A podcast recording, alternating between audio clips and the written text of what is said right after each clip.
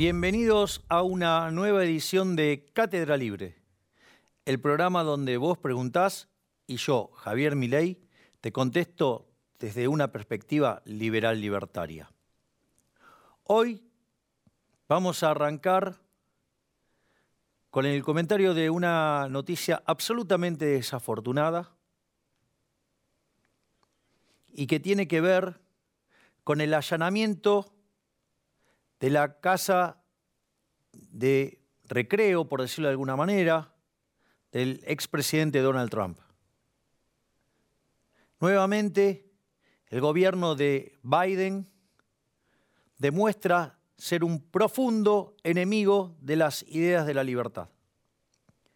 Tal como lo anticipé en la previa a las elecciones, cuando señalé que era alguien no apto para el cargo, cosa que la demuestra recurrentemente, y que además iba a poner en riesgo los valores de Occidente, cosa que está haciendo, sino que además era una amenaza para el mundo un presidente débil en Estados Unidos por lo que podía implicar en términos de conflictos bélicos. Y ahí lo tenemos, la invasión de Rusia a Ucrania. Por lo tanto, no solo estas aberraciones que está haciendo en su debilidad a nivel internacional, sino que además parece que ahora no le alcanza con ser parte de la Agenda 2030, no le alcanza con ser parte y cómplice del supuesto reseteo, no le alcanza con ser un abortista, un abortero, ¿sí? estar a favor de los asesinos, de los bebés por nacer, sino que además parece que ahora el presidente de la potencia económica más importante del mundo el lugar donde se ha hecho un culto de la ciudad de la libertad, sucede que persigue a un expresidente y le hacen un allanamiento en base a humo.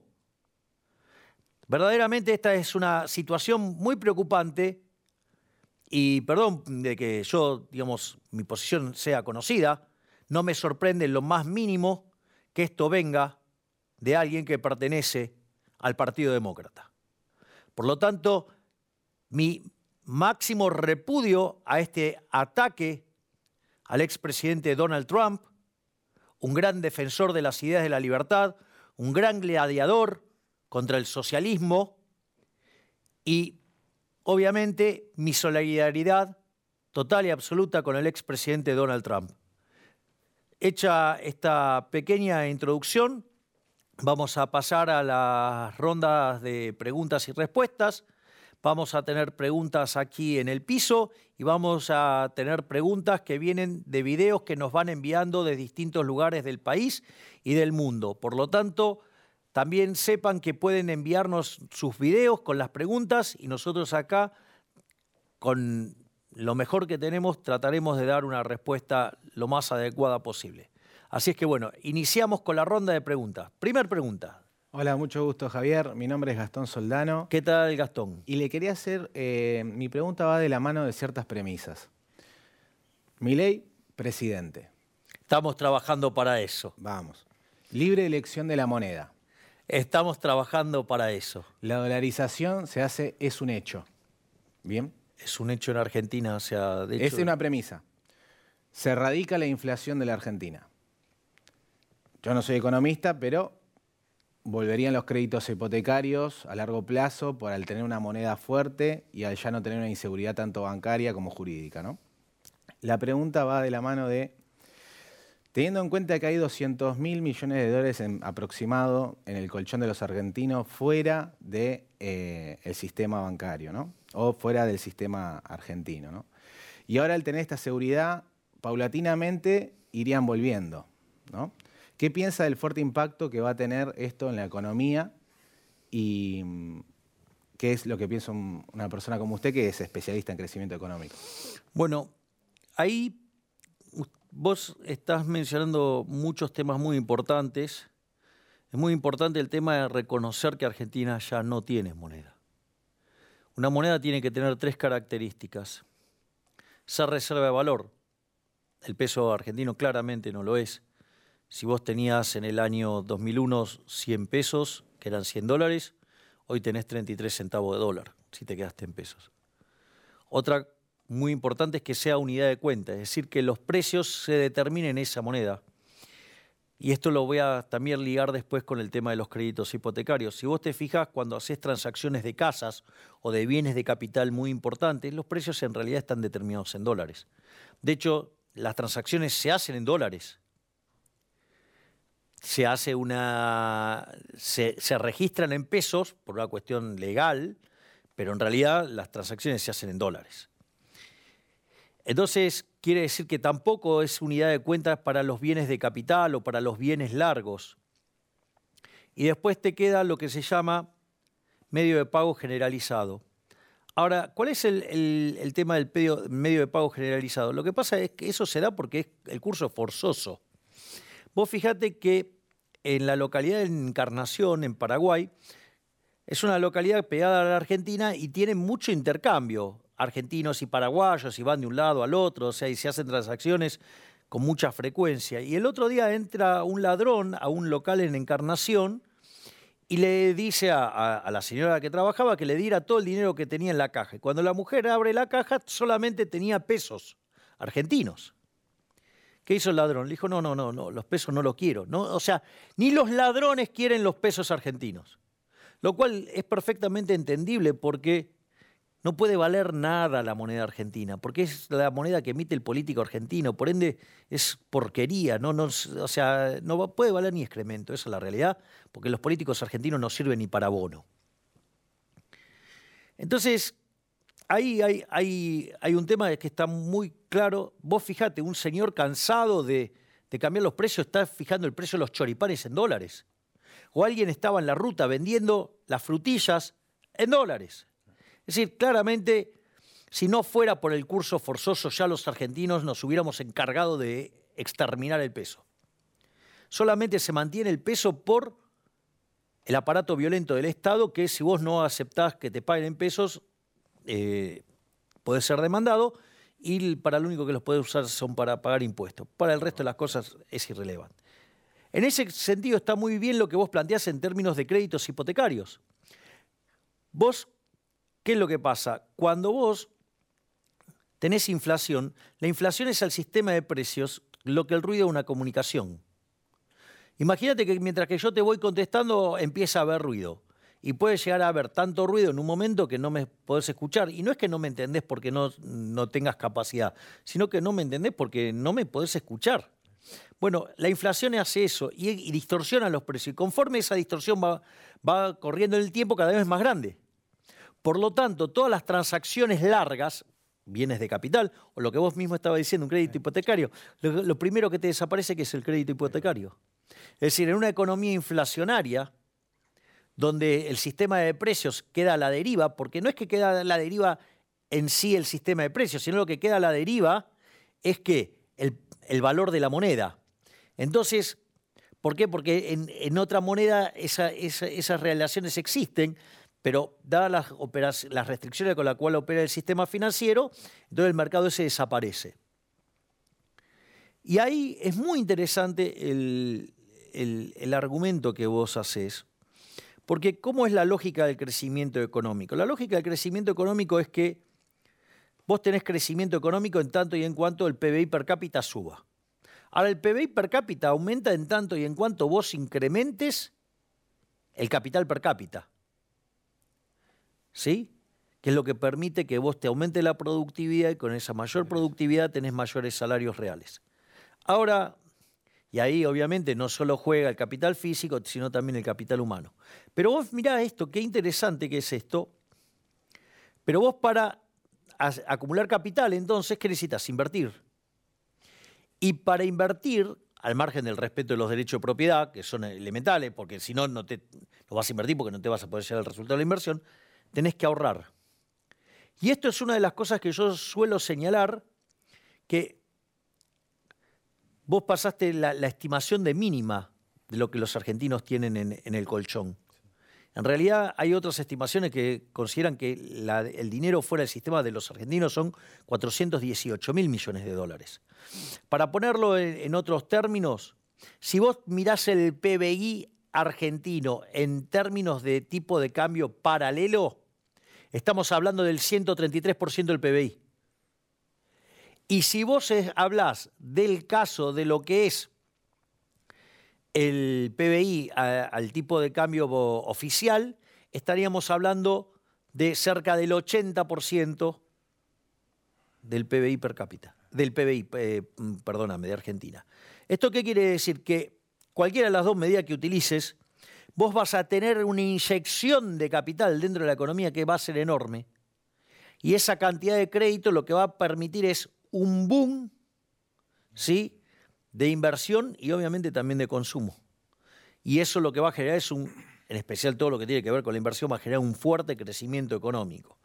Entonces, en ese, en ese contexto, yo soy, soy muy optimista porque no solo que vamos a erradicar con la inflación, esto no es un tema menor porque la inflación no solo que es un impuesto al pobre, es altamente regresivo, porque pega entre 25 y 30 veces más fuerte a los que menos tienen. La explicación técnica de por qué pasa eso tiene que ver con lo que se llama el efecto Hume-Cantillon. ¿Por qué? Porque el que recibe el dinero primero recibe dinero de hoy con precios de ayer. Y el que lo recibe último paga con los precios de hoy, por lo tanto eh, pierde mucho dinero. Además, cuando vos quitas la inflación, se termina la distorsión de precios, por lo tanto estás asignando bien el capital. Y en esa conjunción de elementos, vos lo que tenés es que te va a permitir un mayor crecimiento económico. Y todo ese crédito va a ser una fuente de, de, financiamiento de un proceso de crecimiento absolutamente virtuoso. Por lo tanto, un excelente punto el que has levantado. Muchas gracias. Gracias a vos y vamos a la, próxima pregunta. Creo que es... Eh, Vamos eh, ahora al corte, en realidad, y cuando volvemos venimos con, con más preguntas en Cátedra Libre. Siempre americano. Yo creo que un grupo muy dañino, un grupo que tiene encima de ese grupo George Soros, que bien sabemos nosotros lo que ha hecho, lo que tiene un historial de financiar eh, candidatos izquierdistas y, movimientos muy radicales y muy dañinos para este país. Por Americano, de lunes a viernes a las 7 a.m. Este, 6 Centro, 4 Pacífico.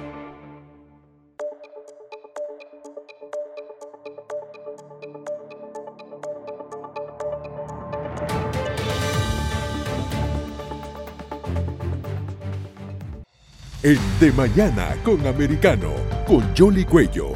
We'll say hello to Michael Caputo, Chief Strategy of Americano Media. He has 35 years of experience providing global communication advice uh, to governments. We were so concerned that, that Trump was, was colluding with Russia when, in fact, we now, all Americans, we live in a country just like Russia. De lunes a viernes a las 7 a.m. Este, 6 Centro, 4 Pacífico. Buenos días, americano. Junto a Nelson Rubio, Jolly Cuello y Gaby Peroso. ¿Bajo cuáles presidentes ha habido este problema? Obama, Biden, eh, Clinton. ¿Coincidencia, coronel? ¿Coincidencia? Porque ha mencionado tres presidentes demócratas. No, es coincidencia. Recordemos que ellos no son particularmente patriotas. Ninguno eh, dio servicio militar. Clinton era evasor. Obama ha, ha hecho una destrucción total del país y ahorita Biden es sencillamente el tercer periodo de Obama.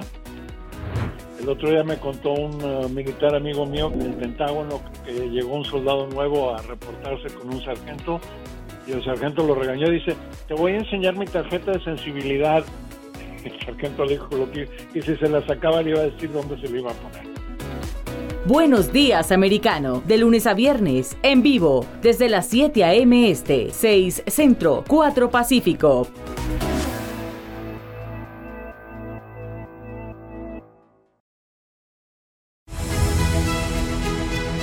Americano Media siempre presente en los grandes eventos de la nación, esta vez desde Texas. informando a ustedes minuto a minuto de las más importantes conferencias del Partido Conservador, el CPAC 2022. Completamente en vivo desde Dallas, Texas. Por eso que decimos esto es real. Soy americano. Soy americano. El ambiente es increíble. Importantísimas personalidades. Sold out el CPAC en Dallas. Hasta el 6 de agosto estaremos siguiendo los líderes republicanos, sus ideas y sus decisiones por el futuro de nuestro país. Los demócratas uh, son una amenaza. Que dejen a, nos, a nuestros niños ser niños. Tenemos que revivir. Síguenos en todas nuestras redes sociales y en nuestra app Americano Miriam.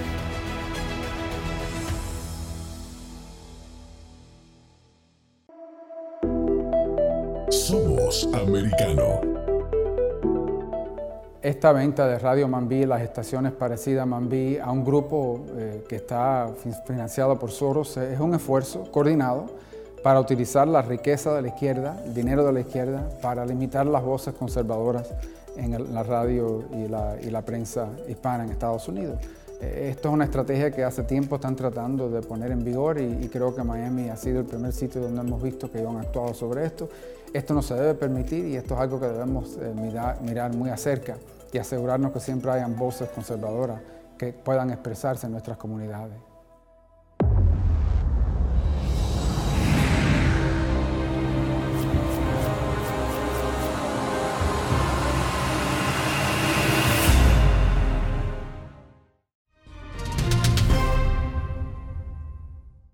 Bienvenidos a otro bloque de Cátedra Libre, donde vos preguntás y yo, Javier Milei, te contesto desde la óptica de un liberal libertario. Ahora vamos a ir a una de las preguntas que nos envía el público en un video. Miramos el video y contesto la pregunta. Director, por favor. Hola, ¿qué tal? Soy de Gabriela de Rosario y mi pregunta para Javier Milei es, ¿Cómo va a ser para gobernar sin el apoyo del Congreso? Qué linda pregunta. Esta es una de las preguntas que tienen que ver con el terror que trata de meter dentro de la población juntos por el cambio. Esto es parte del montaje mediático y de persecución que se desarrolla por Junto por el Cambio, en especial desde el gobierno de la Ciudad Autónoma de Buenos Aires, donde se les trata de señalar a la gente que yo no voy a poder gobernar. Es decir, y, que las, y hacen todo un, énfasis sobre las mayorías en el Congreso.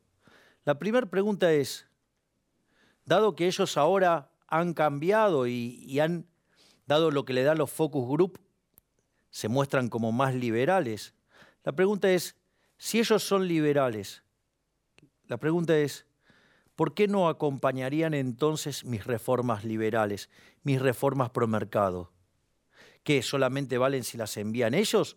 ¿O es porque en realidad ellos no son liberales y en realidad si solamente las acompañan o solamente valen cuando las impulsan ellos, entonces son totalitarios también? O sea, no es que votan las cosas porque son buenas o no, sino que las votan por, por actitud política, no porque son buenas o no para la gente. Por lo tanto, eso estaría mostrándoles que no son liberales y o que son más de la putrefacta casta política. Por lo tanto, son parte del problema, no son parte de la solución. Es decir, con lo cual, digo, ese argumento justamente es la ruina que muestra de la miserabilidad de Juntos por el Cambio. No solo eso, de hecho, uno de sus diputados, desafortunadamente, en Twitter, dijo que para que yo pudiera pasar las leyes, tenía que negociar cargos con ellos. O sea que son la misma tipo de porquería que lo que dicen criticar y que quieren eh, supuestamente cambiar. Y por otra parte, mire, la gran diferencia entre ellos y nosotros los liberales de verdad, es que nosotros sabemos lo que hay que hacer, cómo hay que hacerlo y además tenemos la convicción, cosa que ellos no tienen. No saben, o sea, nunca saben cómo hacerlo, siempre o no supieron, no quisieron, no pudieron, siempre tienen alguna excusa, que no sé qué cosa. Bueno, nosotros sabemos lo que hay que hacer, cómo hay que hacerlo y estamos convencidos y tenemos la convicción de hacerlo y las agallas. Y cuando yo quiera pasar alguna reforma que la Cámara no me la deje pasar, llamaré a consulta popular y los expondré frente a la población. Imagínense este evento tan hermoso de querer enviar la reforma financiera y monetaria que termine con la eliminación del Banco Central y me lo bloqueen. Es interesantísimo. ¿Por qué? Porque voy a llamar a consulta popular y voy a exponer que ellos son los enemigos de la gente. Ellos son los que quieren robarle a la gente con el impuesto inflacionario. Ellos son los que quieren la esclavitud. Ellos son los que quieren arruinar a los argentinos. ¿Por qué? Porque a ellos lo único que les importa es enriquecerse ellos y los carguitos. Esa es la realidad. Así es que no tengo ningún problema, que hagan lo que quieran. Yo no voy a doblegarme en lo que tiene que ver en conseguir la agenda de la libertad, porque yo voy a lograr que Argentina se ponga de pie y reinicie el proceso de reconstrucción que la va a volver una potencia mundial de nuevo. Vamos a la próxima pregunta. Mi nombre es Matilda. ¿Qué de tal, Capital Matilda? Federal. Muy bien. Bueno, la pregunta es, ¿por qué cree que la mujer estaría mejor en una estructura liberal que en una con tendencias socialistas? Bueno, excelente pregunta, la verdad que muy, muy buena pregunta. Fíjate esto, el, lo que es la, la causa original del feminismo, a mediados del siglo XVIII, ¿quién fue el impulsor de esa causa? Jeremy Bentham, es decir, un liberal. Es decir, no hay nadie que haya levantado mejor la causa del feminismo que los liberales.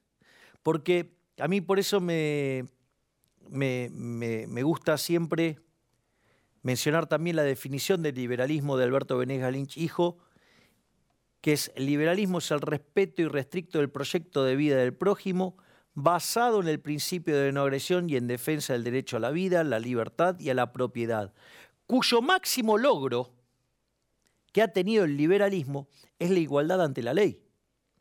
Y justamente toda esa pelea que arranca Jeremy Bentham era para que justamente las mujeres tuvieran el mismo trato frente a la ley, es decir, la igualdad ante la ley. Eso es lo único que vos debés asegurar. Ahora, cuando vos te encontrás con las versiones socialistas del feminismo, todo este feminismo reloaded, a mí me parece verdaderamente denigrante y ofensivo y agresivo para con la mujer. Porque vos lo único que necesitas es la igualdad ante la ley. ¿Sí? Y si vos lo que necesitas solamente es igualdad ante la ley, vos no necesitas derechos por encima del derecho a la vida, a la libertad y a la propiedad. Entonces, cuando vos empezás con todo el feminismo reloaded, ¿cuál es el problema? El problema es que para mí eso menoscaba a la mujer.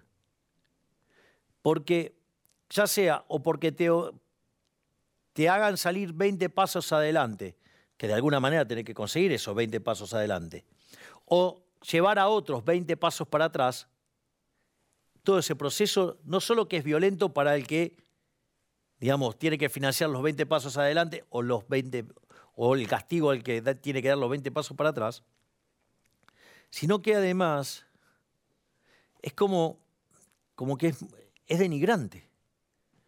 Porque entonces quiere decir que te tienen que dar, esto se, eh, en inglés se llama affirmative action, o discriminación positiva. Y vos, digamos, si le estás dando una discriminación positiva es porque considerás que es menos. O sea, a mí me parece, demas- me parece muy denigrante.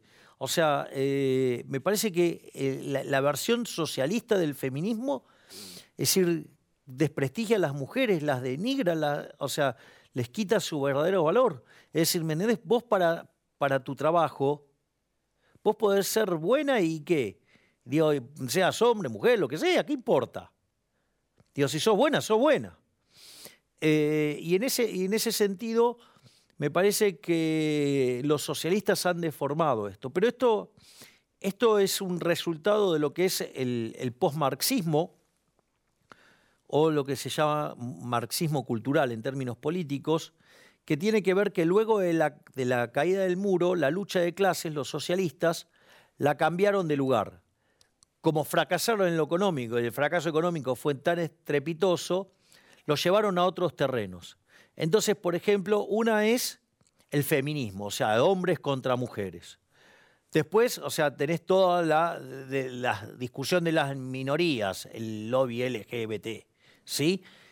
Eh, entonces, por ejemplo, Black Matters, ¿sí? o sea, blancos contra negros, o en el caso de los pueblos originarios. Es decir, son cuando en realidad el liberalismo se ocupa de la más pequeña de todas las minorías, justamente, se ocupa del individuo. Entonces, para mí, eh, todo eso tiene que ver con, y eso los socialistas lo tienen bien claro, como un mecanismo para socavar las bases de la sociedad libre. Porque cuando alguien te da un derecho, más allá del derecho a la vida, a la libertad y a la propiedad, se lo tienen que sacar a alguien. Y entonces, ahora estás vulnerando el principio de no agresión y por lo tanto no estás respetando ¿sí? el proyecto de vida del prójimo. Entonces, en ese, en ese contexto, me parece que la, la mejor forma de realización de las mujeres es abrazar más las ideas de la libertad, más el ideario liberal, no, digamos, todo este feminismo reload y 2.0 de base socialista que lo único que hace es generar odio.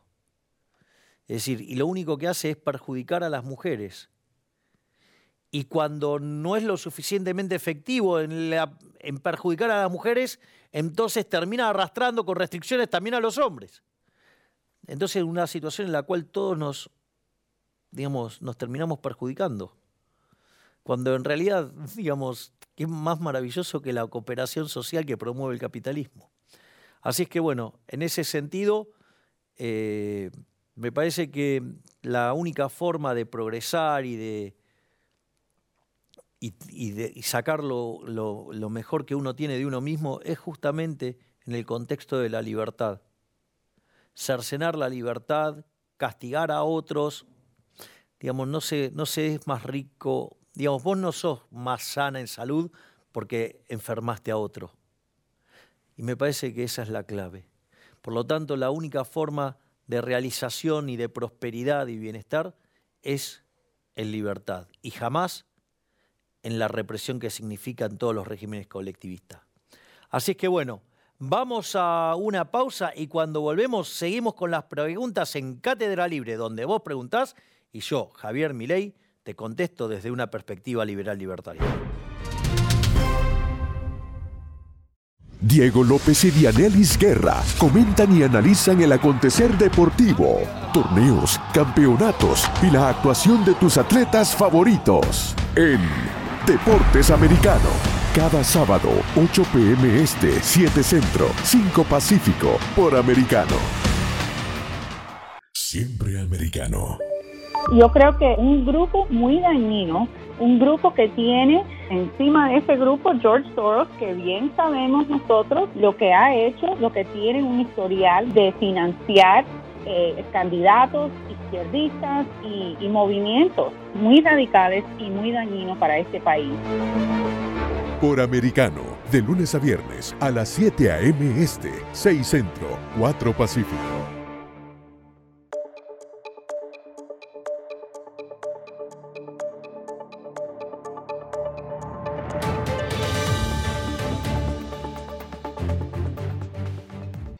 En De Mañana con Americano, con Jolly Cuello. We'll say hello to Michael Caputo, Chief Strategy of Americano Media. He has 35 years of experience providing global communication advice uh, to governments. We were so concerned that, that Trump was, was colluding with Russia when, in fact, we now, all Americans, we live in a country just like Russia. De lunes a viernes a las 7 a.m. Este, 6 Centro, 4 Pacífico. Buenos días, americano. junto a Nelson Rubio, Jolly Cuello y Gaby Peroso. ¿Bajo cuáles presidentes ha habido este problema?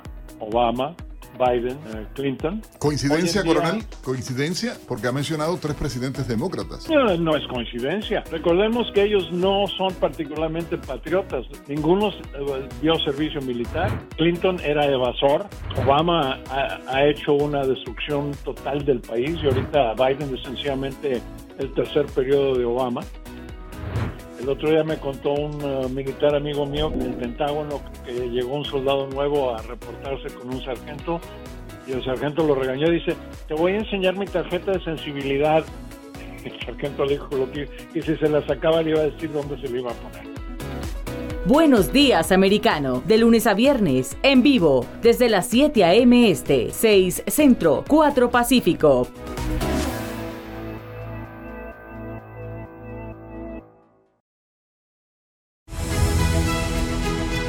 Americano Media siempre presente en los grandes eventos de la nación. Esta vez desde Texas. Informando a ustedes minuto a minuto de las más importantes conferencias del Partido Conservador, el CPAC 2022. Completamente en vivo desde Dallas, Texas. Por eso que decimos esto es real. Soy americano. Soy americano. El ambiente es increíble. Importantísimas personalidades. Sold out el CPAC en Dallas. Hasta el 6 de agosto estaremos siguiendo los líderes republicanos, sus ideas y sus decisiones por el futuro de nuestro país. Los demócratas eh, son una amenaza. Que dejen a, nos a nuestros niños ser niños. Tenemos que revivir.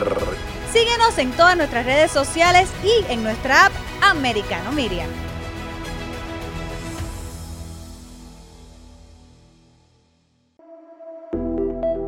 Somos americano. Esta venta de Radio Mambí, las estaciones parecidas a Mambí, a un grupo eh, que está fin- financiado por Soros, eh, es un esfuerzo coordinado para utilizar la riqueza de la izquierda, el dinero de la izquierda, para limitar las voces conservadoras en la radio y la prensa hispana en Estados Unidos. Eh, Esto es una estrategia que hace tiempo están tratando de poner en vigor y, creo que Miami ha sido el primer sitio donde hemos visto que han actuado sobre esto.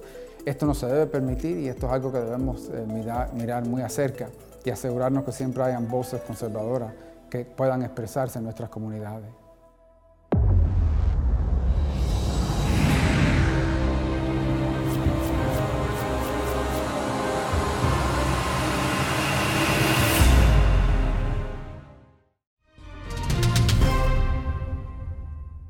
Bienvenidos a otro bloque de Cátedra Libre. Seguimos con las preguntas y respuestas. Ahora vamos a un video que nos envían con una nueva pregunta. Director, por favor, mande el video. Hola, soy Nilda Maya de Cañada de Gómez. Me gustaría preguntarle a Javier Milei cómo manejaría la banca del país sin el Banco Central. Bueno, a ver, no tendríamos por qué estar manejando la banca porque es un negocio privado.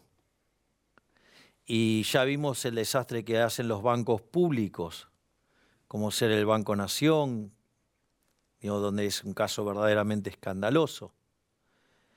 Pero al margen de, de esa situación, lo que hace el Banco Central en un sistema de encaje fraccionario es regular a los bancos, básicamente porque porque como el sistema de encaje fraccionario uno deja hace un depósito y el banco guarda una parte en concepto de encaje y el resto lo presta, y esa plata vuelve a la gente y una parte la deposita y el banco lo guarda, una parte como encaje y el resto lo presta, ese fenómeno que se llama multiplicador monetario, eso implica un descalce de plazos. Es decir, los bancos tienen colocaciones de corto plazo y prestan a más largo plazo. Entonces, hay una regulación del Banco Central que se llama el- lo que tiene que ver con el descalce de plazos. Entonces, lo que hace el Banco Central le regula la vida promedio de los activos para que esté en línea con los pasivos para el caso de una corrida Otro riesgo que le controla es el riesgo de la tasa de interés, es decir, qué pasa con esto cuando se modifica la tasa de interés. Otra cosa que le regula es el, riesgo de moneda, es decir, cuando hay una devaluación, qué es lo que pasa con la hoja de balance de los bancos. Y otra tiene que ver con lo que se llama el riesgo de contraparte. Cuando ¿Y por qué se ocupa de mirar la cartera de crédito de los bancos el Banco Central? Porque cuando hay una corrida y los bancos necesitan efectivo, lo que dejan en garantía son sus créditos. Y contra eso se da algo que se llama redescuento. Esa plata que le presta el Banco Central a los bancos para hacer la devolución de los depósitos que están requiriendo los individuos se llama redescuento. Por eso el Banco Central regula el riesgo de contraparte y le evalúa la cartera a los bancos justamente por si llega a haber una corrida y se da esta situación. Justamente nosotros lo que estamos proponiendo es un cambio de modelo para eliminar el Banco Central. Para que no haya más corridas, uno tiene que ir a lo que llama un sistema de banca Simon. La banca Simon tiene dos partes, lo que se llama el almacén de valor, donde uno deja ese dinero guardado en el banco y paga una comisión, un fee, para que le tengan ese dinero y lo retira cuando quiere. Lo retira cuando quiere. Y por otro lado está la banca de inversión. ¿A usted le gusta la tasa de interés? Hay un dicho que dice, si te gusta el durazno, bancate la pelusa. Bueno, esto es igual.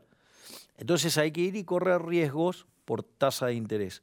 Nosotros además, no solo que estamos proponiendo este modelo de banca, que obviamente como es anticorrida, el modelo va a ser libre, donde lo que suceda con cada operación va a quedar en la órbita de los individuos y no se va a socializar, sino que además otra de las cosas que vamos a hacer es lo vamos a offshoreizar, es decir, que sea offshore. ¿Para qué? para que de ninguna manera se pueda meter adentro del sistema el Estado. Por lo tanto, teniendo un sistema anticorrida, la imposibilidad legal de la intromisión del Estado, pueden tener banca libre y no necesitan tener banco central.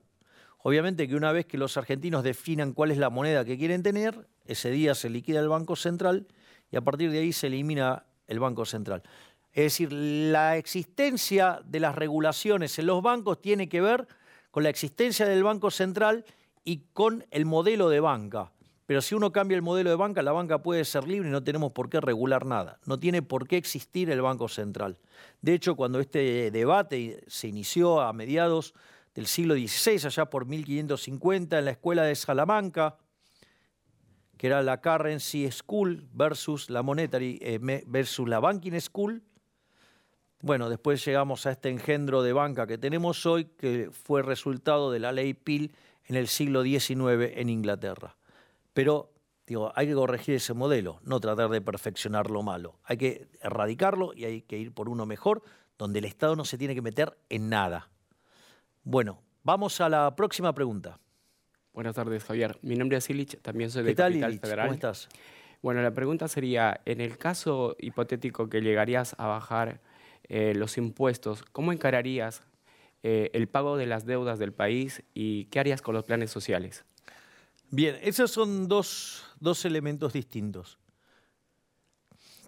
Vos, cuando vas a hacer la, la reducción de impuestos, o sea, también tenés que tener asociado la reducción de gasto público. Y eso vos lo tenés que hacer cumpliendo la condición de solvencia intertemporal, es decir, que el valor presente de los superávit primarios futuros te alcance para repagar la deuda. Por lo tanto, vos la reforma la haces con esa restricción de honrar las deudas, porque cuando en la medida que vos estés honrando las deudas, lo que vas a lograr es que baje el riesgo país, la tasa de interés va a ser más baja y por ende, digamos, vas a tener una mayor posibilidad de acumular capital. Y eso te va a permitir crecer muy fuertemente en especial en el lugar relativo que está eh, Argentina. Entonces, nosotros lo que estamos proponiendo para, para poder financiar la, la baja de impuestos es recortes en la primera generación de reformas en aquellas partidas donde lucre y roba la política. Ejemplo, eliminar la obra pública yendo a un sistema de iniciativa privada chilena. Por ejemplo, eliminar las transferencias discrecionales de nación a provincia, que es un elemento por el cual tanto nación como provincia roban descaradamente a los argentinos. también estamos proponiendo, entre otras cosas, avanzar en la eliminación de las empresas públicas, ya sea o porque se privatizan o ya sea la propuesta que nosotros hicimos para con Aerolíneas Argentinas, que es entregarla a, a, sus empleados y que ellos sean los dueños, y lo cual va a permitir un proceso de depuración de aquellos que están usando la compañía para hacer política, eliminar las jubilaciones de privilegio y, obviamente, recalibrar la, la ecuación económica financiera de todos los contratos de luz, gas, y electricidad para terminar con los subsidios económicos. Todo eso te permitiría bajar un montón de impuestos y fíjate que en ningún momento nosotros estamos hablando de tocar los planes sociales. Los planes sociales en realidad van a ser parte de las reformas de segunda generación en un contexto donde vos bajaste el gasto público, bajaste impuestos, flexibilizaste el mercado laboral hacia adelante, abriste la economía y además hiciste una reforma financiera y monetaria que extirpe la inflación. En ese contexto arrancan las reformas de segunda generación y para las reformas de segunda generación tienen que ver con el sistema previsional, tienen que ver con los empleados públicos y tienen que ver con los planes sociales. Porque lo que hay que entender es que el que recibe el plan social es una víctima del sistema. Entonces, vos no, no vas contra la víctima, vas contra el victimario. Los victimarios son los políticos. Acá los responsables son los políticos ladrones del empobrecimiento, de la miseria, de todos los daños y las peripecias que pasamos. En ese contexto lo que hay que comprender que eso no lo vas a poder eliminar de un día para el otro y que eso requiere un proceso. Y eso lo que tiene que ver en la primera generación de reformas, nosotros lo que vamos a hacer es modificar la estructura de distintos ministerios y en acción social también se va a concentrar qué? Salud y educación. ¿Para qué? Para que te puedas ocupar de la niñez, de la salud, de la educación, como un mecanismo integrado para que para poder sacar a la gente de esa situación de los planes sociales que lo único que hacen es empobrecerlos. Es decir, recién ahí digamos, en un contexto, en una economía donde, que crece, en una economía donde crece además intensiva en trabajo, acumula capital, acumula productividad, los salarios reales son mayores, hay mayor población económicamente activa, es decir, es un contexto donde absorbe gente el mercado de trabajo, es un contexto donde es mejor negocio vivir de tu trabajo que vivir de parasitar al prójimo, que además es una estrategia inconsistente de mediano y largo plazo. Por lo tanto, ese vendría a ser el esquema por el cual terminarían saliendo los programas sociales. Bueno, acabamos de terminar otro bloque de Cátedra Libre. Vamos a una pausa y ya volvemos más con Cátedra Libre, donde vos preguntás y yo, Javier Milei, te contesto desde la perspectiva de un liberal libertario. Diego López y Dianelis Guerra comentan y analizan el acontecer deportivo, torneos, campeonatos y la actuación de tus atletas favoritos en Deportes Americano. Cada sábado, 8 pm este, 7 centro, 5 pacífico, por Americano. Siempre americano. Yo creo que un grupo muy dañino un grupo que tiene encima de ese grupo George Soros, que bien sabemos nosotros lo que ha hecho, lo que tiene un historial de financiar eh, candidatos izquierdistas y, y movimientos muy radicales y muy dañinos para este país. Por Americano, de lunes a viernes a las 7 a.m. Este, 6 Centro, 4 Pacífico.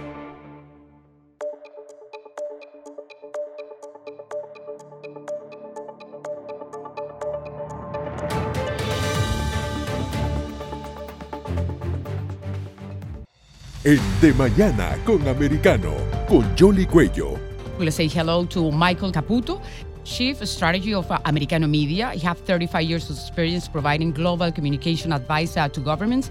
We were so concerned that, that Trump was was colluding with Russia when, in fact, we now, all Americans, we live in a country just like Russia.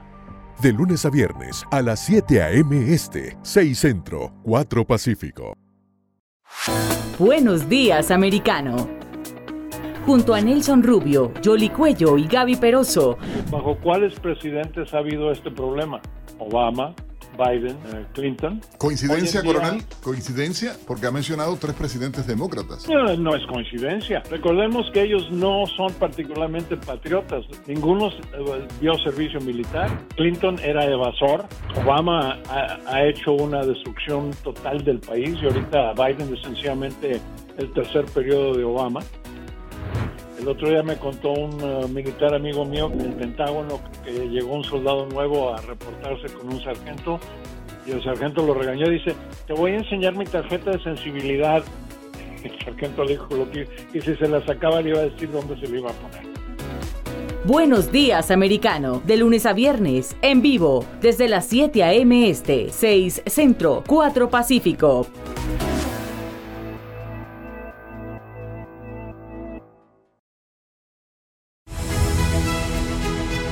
Americano Media siempre presente en los grandes eventos de la nación. Esta vez desde Texas. Informando a ustedes minuto a minuto de las más importantes conferencias del Partido Conservador, el CPAC 2022. Completamente en vivo desde Dallas, Texas. Por eso que decimos esto es real. Soy americano. Soy americano. El ambiente es increíble. Importantísimas personalidades. Sold out el CPAC en Dallas. Hasta el 6 de agosto estaremos siguiendo los líderes republicanos, sus ideas y sus decisiones por el futuro de nuestro país. Los demócratas eh, son una amenaza. Que dejen a, ni- a nuestros niños ser niños. Tenemos que revivir. Síguenos en todas nuestras redes sociales y en nuestra app Americano Media.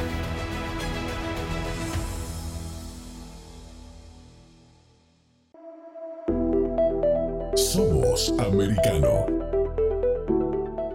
Esta venta de Radio Mambí, las estaciones parecidas a Mambí, a un grupo eh, que está fin- financiado por Soros, eh, es un esfuerzo coordinado para utilizar la riqueza de la izquierda, el dinero de la izquierda, para limitar las voces conservadoras en el- la radio y la, y la prensa hispana en Estados Unidos. Eh, Esto es una estrategia que hace tiempo están tratando de poner en vigor y, y creo que Miami ha sido el primer sitio donde hemos visto que han actuado sobre esto. Esto no se debe permitir y esto es algo que debemos eh, mirar, mirar muy acerca y asegurarnos que siempre hayan voces conservadoras que puedan expresarse en nuestras comunidades.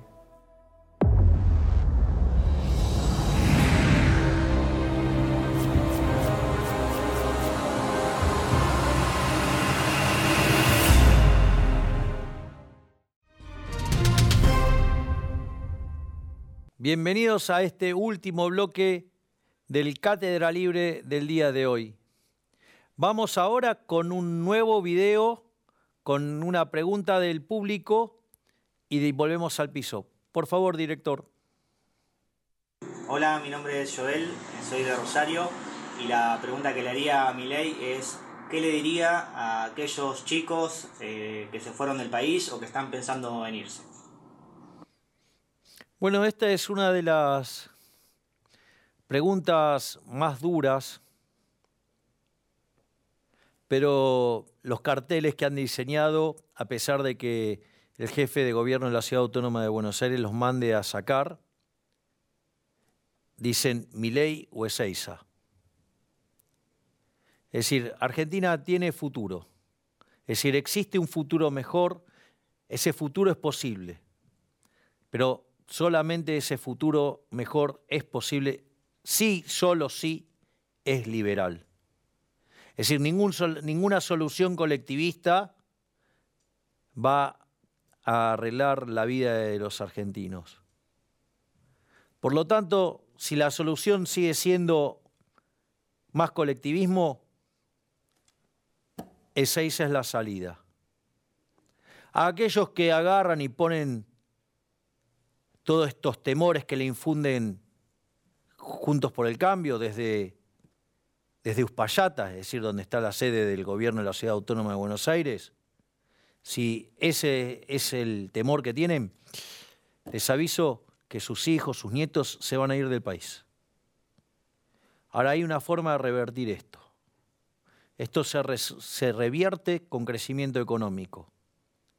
Porque yo recuerdo cuando hacía la campaña, me encontraba con, en los barrios postergados y en los barrios más acomodados, la demanda siempre era la misma. En los barrios más acomodados era que los chicos se van del país. En los barrios más postergados, las madres con temor porque los hijos se metieran en la delincuencia o en la droga y terminaran muertos. Eso se resuelve con crecimiento económico y solamente se puede crecer e ir a un mayor bienestar abrazando las ideas de la libertad. No por nada en aquellos países donde son, hay más libertad, son ocho veces más ricos que los reprimidos, y hay 25 veces menos de pobre en el formato estándar y 50 veces menos en el formato extremo. Por lo tanto, sí hay solución, pero solamente si esa solución es liberal. Cualquier versión colectivista lo único que va a hacer es que en 50 años seamos la villa miseria más grande del mundo. La única diferencia es que con los socialistas de buenos modales quizás tardamos un poquito más, nada más. Pero la única solución es liberal. Es decir, si hay liberalismo, vale la pena. Para el colectivismo, digo, lo tienen en Cuba, lo tienen en Corea del Norte. Nadie va a esos lugares. La gente va hacia los lugares liberales.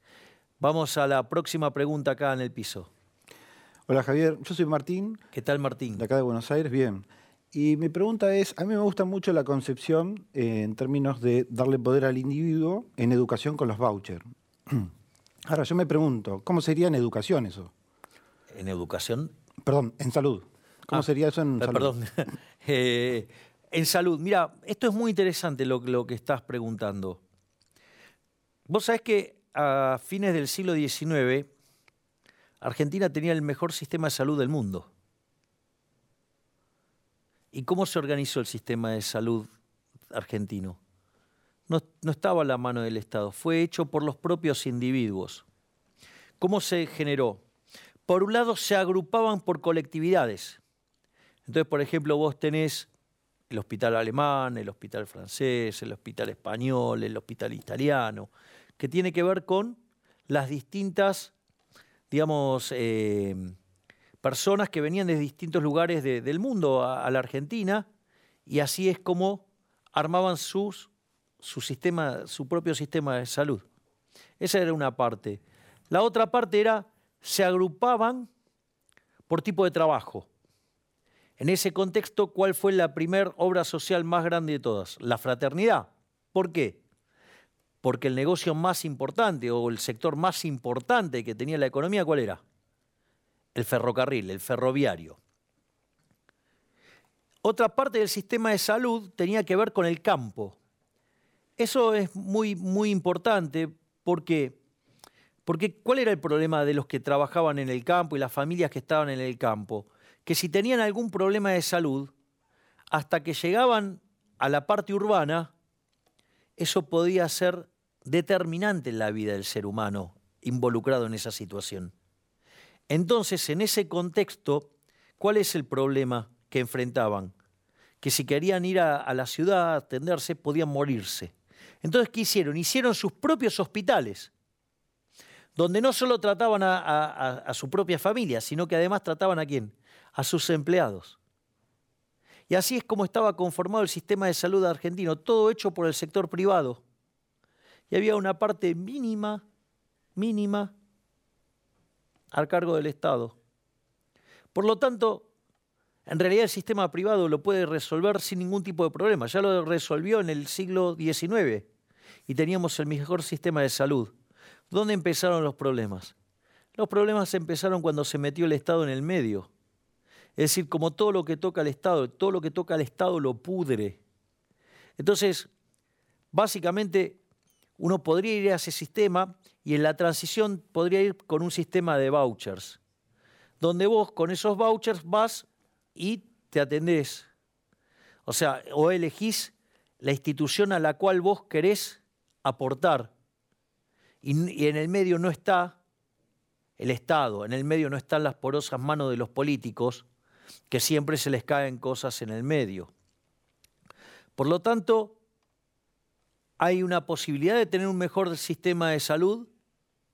En la transición se podría hacer con un sistema de vouchers y hacia el final de dicho sistema podríamos trabajar en un sistema libre, digamos, como se generó a fines del siglo XIX, que lo generaron los propios individuos. Por lo tanto, podemos tener un mejor sistema de salud, mucho más eficiente, que se encargue de hacer las cosas bien y no tener este sistema que nos cuesta carísimo y que funciona mal. Porque recordemos que cuando, mientras eh, los colectivistas de este gobierno, el gobierno de científicos, nos decían que el Estado te cuida, si Argentina hubiera hecho las cosas como un país mediocre, hubiera tenido 30.000 muertos por el COVID. O sea, 30.000 de verdad, ¿no? De verdad. Eh, no 8.000 transformados en 30.000. 30.000 de verdad. Y tuvimos 120.000. Es decir, que este gobierno es un gobierno genocida que con su cuarentena estúpida, cavernícola y además la estafa que es el sistema de salud se llevó la vida de 90.000 argentinos. Por lo tanto, de nuevo, ¿hay soluciones mejores? Sí, pero implica abrazar las ideas de la libertad. Así que excelente pregunta. Y bueno, vamos a ir cerrando el programa de hoy. La verdad que fue un muy, muy, muy, muy lindo programa con muy lindas preguntas. Excelente acá la pregunta sobre el dinero en el, en el colchón, digamos, y el, y el boom de crecimiento que podría estar generando esa situación eh, en Argentina. También una hermosa pregunta acá de, la representante de las mujeres eh, en, este, en este programa sobre el feminismo liberal versus el feminismo socialista y cómo el feminismo socialista implica una degradación de la mujer implica denigrarla y que en realidad la mejor forma de que las mujeres puedan prosperar y ver sus sueños plasmados en la realidad tienen que ver con la libertad, porque para ser exitosas no necesitan oprimir a nadie, porque lo pueden hacer solas, sin ayuda de ningún burócrata. Después Analizamos también el tema de la baja de impuestos y cómo lidiar con el tema de los programas sociales y con el tema de la deuda. Ahí expliqué cómo bajar el gasto público yendo sobre los privilegios de la política para que esto no afectara los derechos de sectores vulnerables, ¿sí? ya sea los beneficiarios de los planes sociales, o que no impactara sobre los jubilados, o que no implicara una drástica reducción de los empleados públicos y que eso sí se podía hacer, se podía bajar mucho los impuestos avanzando en una reducción del gasto público en aquellos lugares donde roban directamente los políticos y que el tema de los planes sociales debería encararse ya sobre la, última, digamos, lo que se llaman las reformas de segunda generación, pero con una construcción de Ministerio de Acción Social para poder darle salida a esos programas en el largo plazo. Y también tuvimos la pregunta sobre el sistema de salud, la cual verdaderamente también es importante para ir pensando la lógica de una sociedad libre.